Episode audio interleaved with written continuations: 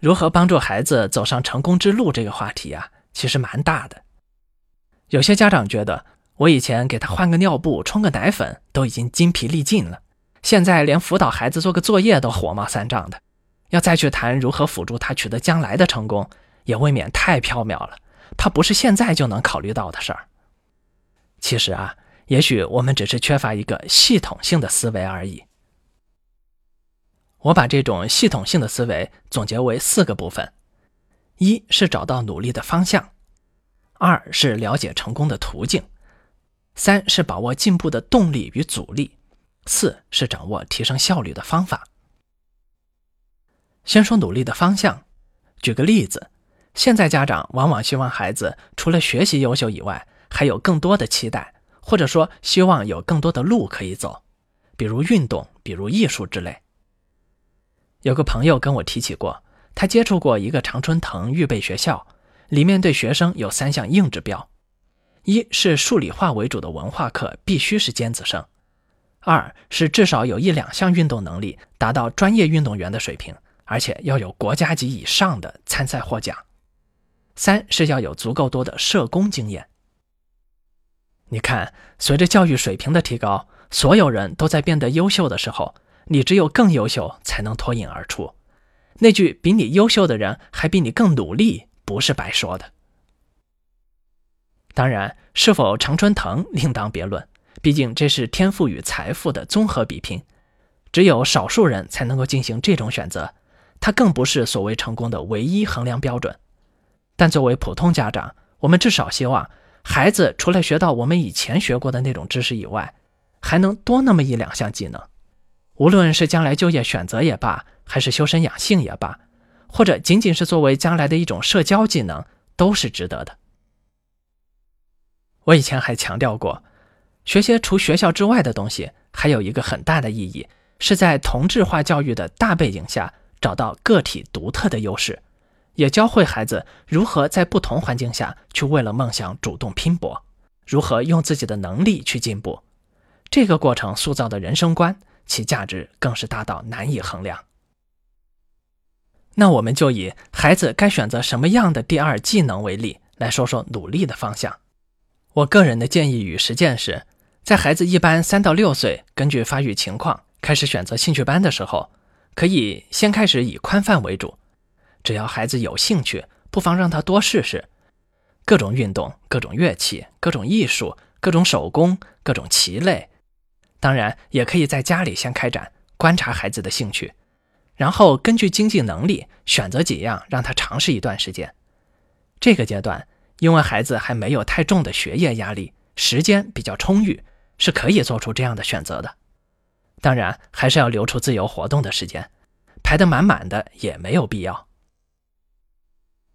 随着时间的推移，很快孩子会对某些内容失去新鲜感，也变得不太愿意坚持。而对另一些内容呢，则兴趣比较持久，可能还表现得比较优秀。这时，我们可以直接放弃一些项目，把重点集中在两三个上面，并多与老师沟通孩子这方面的天赋如何。并不是说天赋不突出就不能选，我们保证并非天赋太差就好。这个过程持续下去，最终我们可能只确定一个主项，或者还有一个副项。然后呢？开始时不时的跟孩子分享在这个项目上高手的表现，让孩子有个明确努力的方向。也正是告诉孩子，要想成为这样的高手，就要做好吃苦的准备了。同时，多分享在这个项目上的最新资讯，持续的体会氛围，让孩子认可自己将成为这个项目中的一员。接下来就为孩子找在这个项目上力所能及的最好的老师，正式学习。对孩子要丑话说在前面，一旦开始选定就没有回头路了，必须坚持到底，直到你成为高手。一个除学校学习之外的项目只是一个例子，事实上，树立何种目标是个很宽泛的概念，可以直接就是学校的学习成绩，也可以是将来希望的职业，或者是某种艺术修养、某种社交技能，甚至简单到如何照顾一只宠物、养好一盆花。学会管理小商店等等都可以。当我们已经定下了具体的目标，开始用所能够得着的最好的资源开始学习培养时，我们的第二步辅助就是要搞清楚进步的层次有哪些，并随时判断我们处于何种层次，也即是把目标阶段化。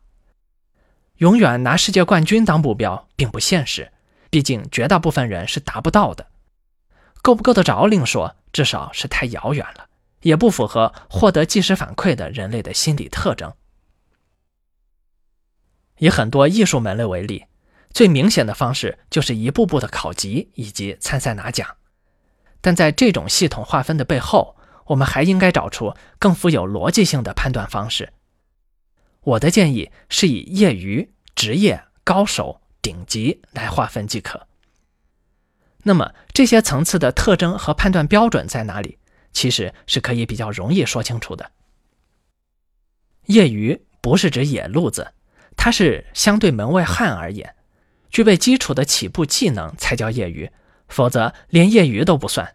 比如学打羽毛球，没练过的人，即使打了一辈子，可能也不会正确的握拍方法和挥拍姿势，更不要说基本的步伐了。而掌握了这些，才叫业余。弹琴跳舞的前几级考级，基本是以这个为判断标准。我们以前上大学的时候。英语要考四级才能够拿学位证，我觉得那个就是业余的入门标准。那么职业呢？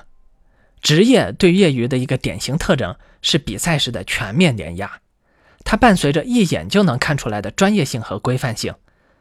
那么这些特性从何而来？来自细节的反复分解练习。我们读书时，体育课上打篮球可能学过三步上篮。而职业运动员练习三步上篮和我们以前可是不一样的，他们会花更多的时间去分步练习，每一步的体态、重心、力量都会分解到位，并针对相关的肌肉进行健身，反复练习，直至形成肌肉记忆，而不会基于笼统的做出看出来差不多的动作。这里面成千上万次的标准练习，就是我们踏上专业水平的必经之路。也是要吃苦的地方。孩子学弹琴，反复练习指法；学踢球，用颠球找球感，都是这样的道理。除了无数次的反复练习，别无捷径。所以才会有一万个小时才能够成就专业的说法。当我们把每一个分解动作都做的标准规范，形成肌肉记忆后，这时候专业性才会有所体现。接下来。如果要在一群同样具备专业性的选手中脱颖而出，那还需要更多更高效的内容。这些内容是什么呢？用俗话来讲，就是掌握套路，并在此基础上的经验与实战。啥叫套路呢？说的文雅一点哈，就是封箱知识。还是举例子，成语它就是文化传承中的封箱知识，围魏救赵。如此内涵丰富的历史典故与战术，浓缩在这四个字里面，知识就打包封箱传承了下来。有一本著名的小说《尤利西斯》，评价很高，文字呢并不晦涩，但我看下来艰难无比，至今没有读完。为什么？因为它平淡的文字背后，浓缩着无数来自西方不同文化背景下的典故、暗喻、宗教传统等等。而我作为不同文化背景的人，对这些内容无法做到一看就明白，所以就变得非常艰难。同样是歌德的作品，《少年维特的烦恼》读起来让人如痴如醉，而浮士德就会看得非常艰难，也是一样的道理。学围棋要先学定式，踢足球要熟练多种跑位配合的方法，哪怕我们看网络小说，都会有同样的感觉。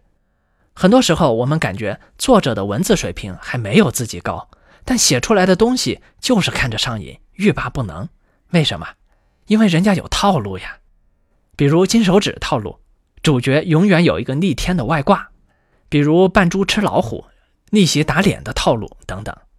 写的差都能够刺激你大脑的多巴胺分泌，所以能够吸引读者。那怎么找到合适的套路呀？当然是跟老师学，找资料读。找高手的录像看，看完之后去成套的练习，比如弹琴的曲目、拳击的组合拳。当别人还在一拳一拳见招拆招的时候，你一套不加思索的组合过去，对手还怎么拆？所以，从职业到高手的过程，很大程度上除了更多的练习，还有对高效套路的掌握。当然，对套路的学习一定是要建立在之前专业级分解练习的基础上的，否则就是根基不牢的房子。那些下了几十年象棋却水平不高的人。就是在没有基础练习的前提下，想凭借简单的套路就追求低水平的实战，实际上是浪费了时间。下了一辈子棋，付出大量的时间，还是只能被人叫做臭棋篓子，而不是高手。那么再接下来又要如何完成从高手到顶级的过渡呢？显然这里面会有天赋、身高、体重、力量，甚至运气等等因素的影响。抛开这些不谈，我们看看每个人能做的部分。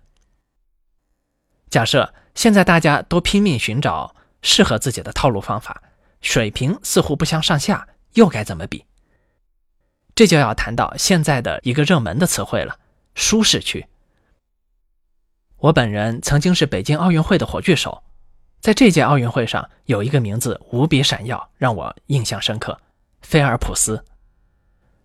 他是历史上最成功的游泳运动员，二十三块奥运金牌无有出其右者。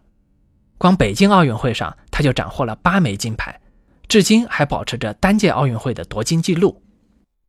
他那么厉害，但如果我们细看每块金牌的成绩表，会发现被他战胜的所有对手，在成绩上无非就是比他少了那么零点几秒，甚至零点零几秒而已，并非绝对的差距。也就是说，大家其实都是在同一水平线上的。那么，为什么他才能成为最终的冠军呢？通过一个细节，大家可以有所感受。他拿的北京奥运会八块金牌中，有一枚二百米蝶泳金牌。事实上，当时菲利普斯一下水，泳镜就进水出了问题，到最后他其实什么都看不清了。要知道，这种比赛本身比的就是那丁点儿几乎肉眼都看不清的差距。发生这种意外，足以对成绩产生决定性的影响。可是他仍然以打破世界纪录的方式拿下了这个冠军。后来大家回顾他的成功原因时，发现他的教练在教他的时候特别强调专心提升自身的核心能力，专注自己的动作。同时在日常训练中还会时不时用一些场外因素来提升他的抗干扰能力。因此。当他面对突发情况时，已经习惯不去慌乱，仍然专注于发挥自己的能力，确保取得成功。因此，从高手到顶级的过程，还伴随着对舒适区的挑战。孩子在学习的时候，如果视野反反复复只在学校书本里已经掌握的内容中打转，那么其实就是在舒适区中。要想更优秀，显然需要跳出去。用更高的视角看问题。很多弹琴好的孩子一上场就紧张，发挥不出来，有可能其原因也在于缺乏跳出舒适区的练习。好了，说了不少关于一个普通人如何一步一步在一个领域内通过学习与训练逐步成为高手的过程，大家也可以在这些内容中去映射孩子的进步阶段。显然，我们没必要把孩子在某个领域内的努力目标一定定位成顶级，但最起码，当我们决定去努力的时候，就要有个努力的样子和基本的期望，比如达到专业的级别，尽量成为高手等等。即使我们将来的生活重心并不在这个领域，但这个历程所塑造的追求成功的人格，一定是宝贵的人生财富。当我们已经明白怎样才能够一步步做得更好的时候，作为家长，我们又如何在孩子的成长过程中起到很好的辅助作用呢？我们在下篇里探讨这个问题。